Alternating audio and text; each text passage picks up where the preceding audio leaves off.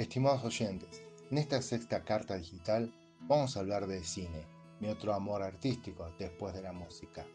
Qué lindo es ir al cine. Y al decir esto, me acuerdo de un compañero en el diario Clarín que posiblemente tenía la mejor actitud a la hora de ir a ver una película. Él iba a disfrutar el evento, independientemente de la película que le tocara en suerte ver.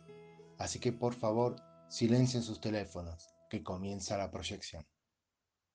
En una entrevista, el actor James Stewart dijo que un elemento maravilloso del cine eran los recuerdos que los espectadores conservaban, pero no solo de películas, sino de escenas en particular. Debo decir que el intérprete de La ventana indiscreta tenía, tiene toda la razón.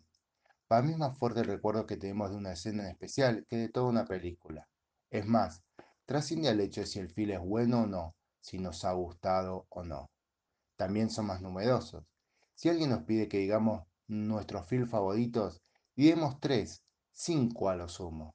Pero si nos preguntan cuántas escenas recordamos, puede ser que nos pongamos a hablar más que Fidel Castro en un discurso. Hagan la prueba. Una de las evocaciones cinematográficas más potentes que tengo es cuando Darth Vader entra en la nave de los rebeldes en el episodio 4 de la Guerra de las Galaxias. Y en otras ocasiones los recuerdos son provocados por otro. Recuerdo con qué entusiasmo volvió mi hermana mayor del cine tras haber visto Rocky, el film protagonizado por Sylvester Stallone. Contemplé tal entusiasmo en sus ojos que a mis nueve años jugué que veía ese film lo antes posible. Sin embargo, muchas veces esa escena que recordamos es lo único que hemos visto de la película. Y aquí debo confesar que a mí me pasa con todo salvaje. Aunque nunca vi por completo el largometraje de Martin Scorsese, prometo enmendar este olvido, me produjo un gran impacto la escena en que Robert De Niro se golpea la cabeza contra la pared de su celda diciendo, no soy un animal, no soy un animal. El domingo por la mañana, mientras desayunaba, escuché una tertulia en Radio Nacional de España, en la que conversaban sobre la circunstancia de ser segundo en la vida. La charla, entretenida e interesante. Qué buenas que son las charlas cuando la gente se escucha y deja hablar al otro, me hizo pensar en los segundos en el cine, técnicamente llamados actores o actriz de reparto, o actor o actriz en el supporting role en la jerga de los premios Oscar. Automáticamente, mi memoria cinematográfica disparó la imagen del conserje del hotel, interpretado por el actor Héctor Elizondo en la película Pretty Woman. Aquí, aunque el protagonismo de Mujer Bonita lo tienen Richard Gere y Julia Roberts, Héctor Elizondo es el dueño de la mejor escena interpretación del film, cuando el millonario Edward Lewis, encarnado por Richard Gere, lo ignora completamente, se va sin despedirse y él se queda solo, diciéndole a nadie, o quizás a sí mismo, que él es el conserje del hotel. Recuerdo cuando vi esa escena y las veces que la he vuelto a ver a Mujer Bonita, me hizo pensar y hace pensar que todas las personas merecen respeto, pues hace la dignidad de cada uno. Pues cuando saludo o me despido de alguien, lo estoy reconociendo como persona, como un semejante. Otro rostro del cine que vino a mi memoria es el de la actriz Judy Anderson, la ama de llaves en Rebecca, el gran film de Alfred Hitchcock del año 1940.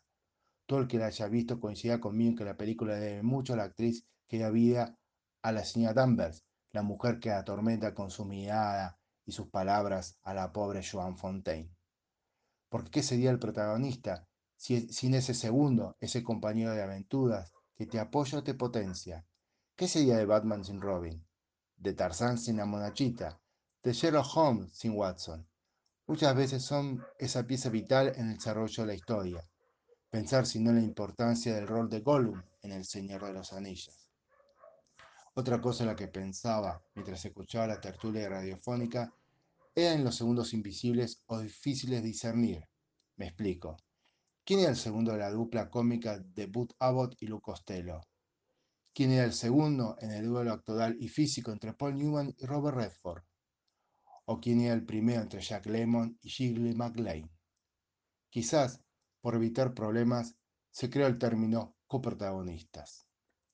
Y si de premios hablamos, me imagino que a Frank Sinatra, a Anthony Quinn, a Jack Lemmon, a Robert De Niro, a Jack Nicholson, a John Connery, a Javier Bardem, a Penélope Cruz, a Angelina Jolie, a Kim Basinger, a Meryl Streep o a Ingrid Bergman, y podrían seguir las firmas, no les habrá molestado mucho escuchar su nombre cuando ganaron el gran trofeo de la industria cinematográfica en la categoría de actor o actriz de reparto. Porque siempre hay que recordar que lo importante de la vida es lo que se hace y la huella que se deja.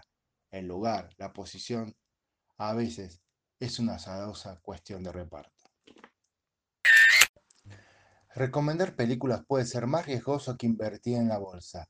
Aquí van entonces mis primeros 10 saltos al vacío.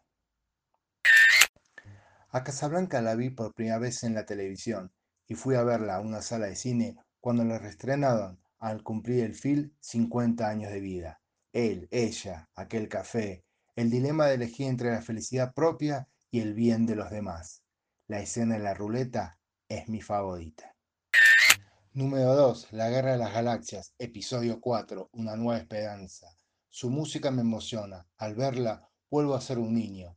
Y tiene, antes de Loki, al mejor y más estimado villano de la historia. Número 3. El Padrino 1. Antes que existiera Netflix, no me gustaba ver películas por la tele debido a las largas tandas publicitarias. Pero cuando la vi, ni me di cuenta de los avisos. Prueba suficiente de que es una obra maestra. Número 4. Melody. Si te acuerdas de dónde y cuándo la viste, quiere decir que la peli significa mucho para ti. Pues yo a esta fui a verla con 11 años al Cine Miñón, en la ciudad de Buenos Aires, en el barrio de Belgrano. Creo que Melody fue mi primer amor. Quinta recomendación. Adivina quién viene a cenar esta noche. Realmente una joya del séptimo arte. Aquí no hay cruces ardiendo ni grito de dolor, pero que plantea que una cosa es declararse antirracista o progresista y otra cosa hacerlo. Si no, pregúntenselo al personaje interpretado por el actor Spencer Tracy. Número 6. El Señor de los Anillos, la trilogía. Lo que me atrajo siempre de ella es la idea del héroe inesperado, del hecho de depositar nuestra casa en el menos valorado. Al verla, Sentí que había saldado una deuda contraída tras leer el libro por primera vez a los 18 años. Sugerencia número 7. El hincha. Si pienso en cine argentino, surge este título. Algo más que un tierno canto al amor por un equipo de fútbol. Imperdible el monólogo de su protagonista, Enrique Santos Discépolo. Octava recomendación. El hombre que mató a Liberty Balance. El oeste que mueve frente al progreso que llega un placer las actuaciones de John Wayne y James Stewart. Novena recomendación, La Bella Durmiente, de la fábrica de sueños del tío Walt, es la que más me gusta, y Primavera es mi hada madrina predilecta. Décima y última recomendación, Con la muerte en los talones. Una vez me pidieron que dijera mis tres films favoritos y contesté Casablanca, Melody y cualquiera de Alfred Hitchcock. Esta es una de ellas, tuvo una clase de cine del maestro del suspenso. Qué tío elegante el Cary Grant.